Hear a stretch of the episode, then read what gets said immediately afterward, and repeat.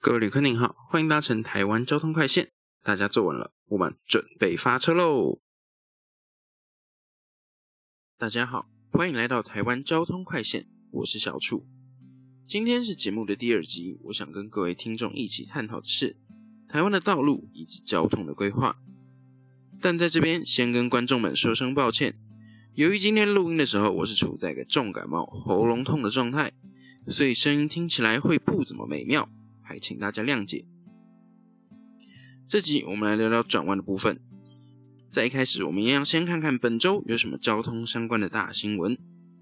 这周一样分享两个大新闻，第一个是水泥车与 U-bike 擦撞，骑士惨压入车底。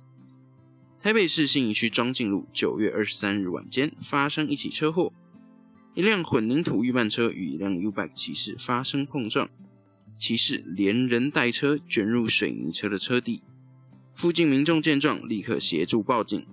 警消赶到现场后，马上用破坏器材将伤者救出。所幸伤者意识清楚，随即送往医院治疗。详细车祸原因仍待警方进一步理清。再来，我们看一下第二则新闻：基隆长照车撞伤走斑马线老妇，肇事司机 A 柱挡道没看到啦。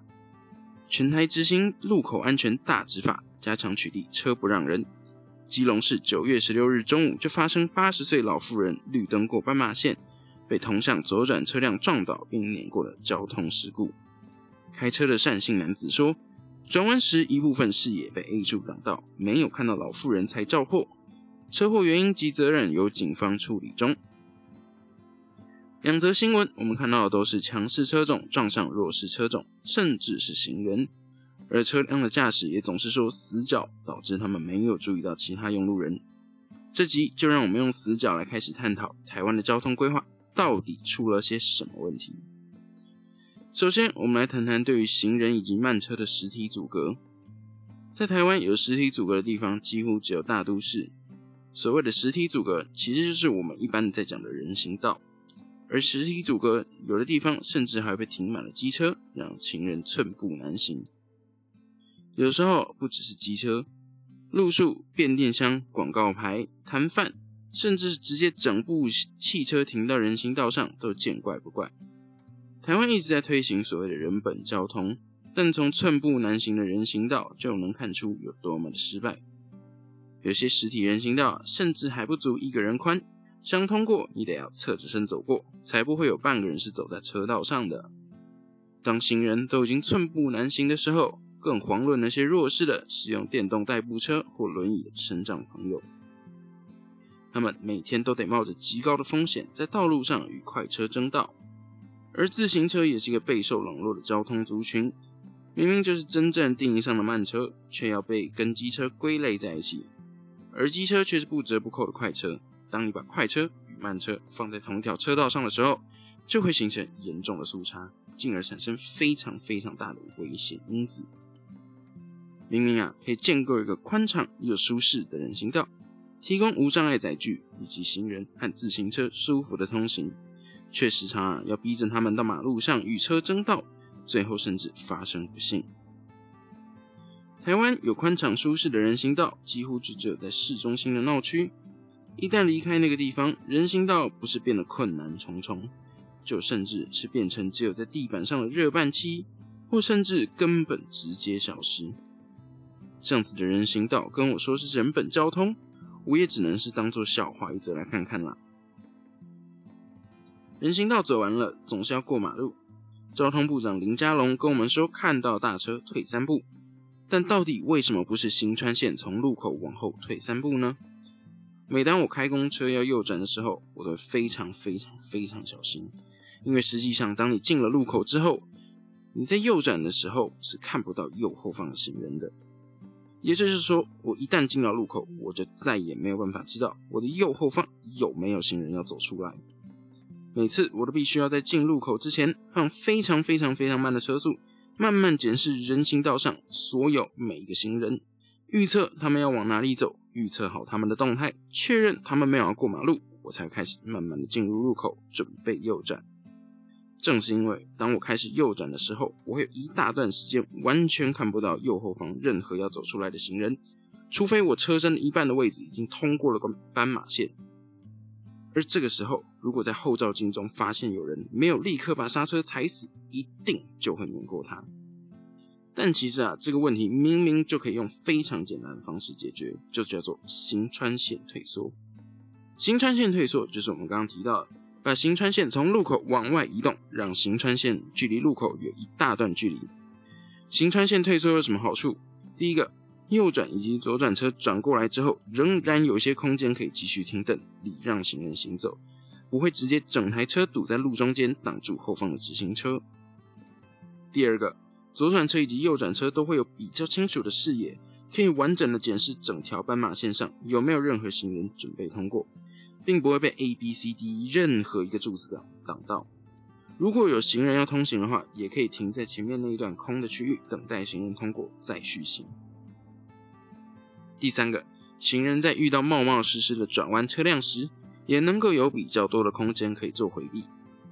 说到这里，不知道大家还记不记得前阵子幸福路上有两个行人在过马路时被小货车撞飞的新闻？正是因为啊，这辆左转的小货车想抢快通过，不想要影响到对向的直行车，所以直接看都不看，高速的左转过去，完全没有做到任何检查行穿线行人的动作。那如果这个路口有做行穿线退缩，或许他就可以到斑马线前先停下来，确认完行人，再继续起步行驶。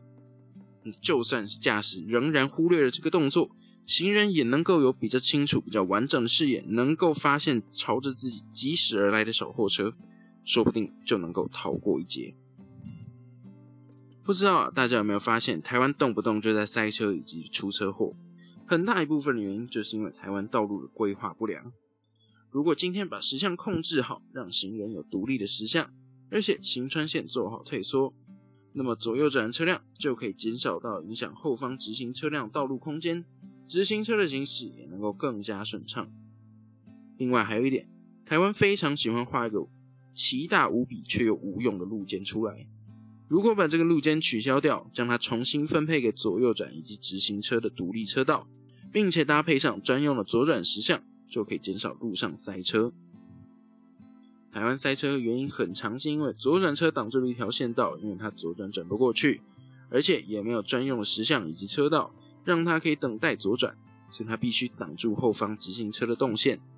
而同一个方向又有右转车停在路口等待行人通过，一条双向四线道的道路就这样子被两边各一辆左右转车辆卡住，后面的车就动弹不得。那这样有什么办法不塞车呢？明明可以很简单的把人行道做出来，把路肩取消掉，不要画停车格，画好三条比较窄的车道，让左右转以及直行车可以各自分流，不要互相影响，这样子交通就会顺畅了。但台湾的做法却是拼命的把车道画得很宽很大，然后半夜的时候，大家就会因为路上都没车，车道又非常宽，就会不自觉的把速度往上提升，进而增加晚上行车的风险。而平日尖峰的时候，超宽车道却又没有任何辅助效果，只会让所有车流全部被卡在路中间。一个路口卡住之后，卡住下一个路口，下个路口再继续卡住下一个路口。加上台湾人常常没有路口净空的观念，最后就形成一个连锁反应，卡下去，整条路塞到爆炸。台湾的尖峰时段就如同战场一般，如果你想前进，那就得逞凶斗狠，帮自己杀出一条血路。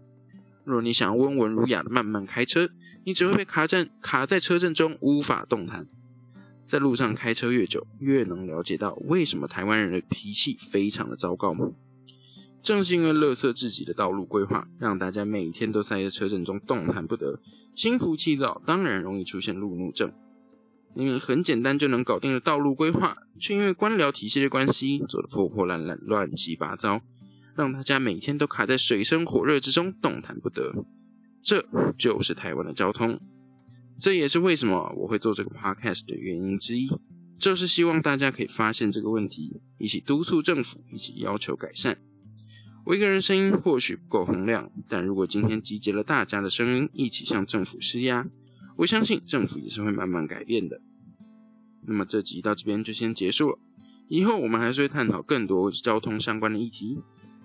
这集我们还没有聊到非常的深入，下次有机会我们可以邀请更专业的人士一起上节目讨论。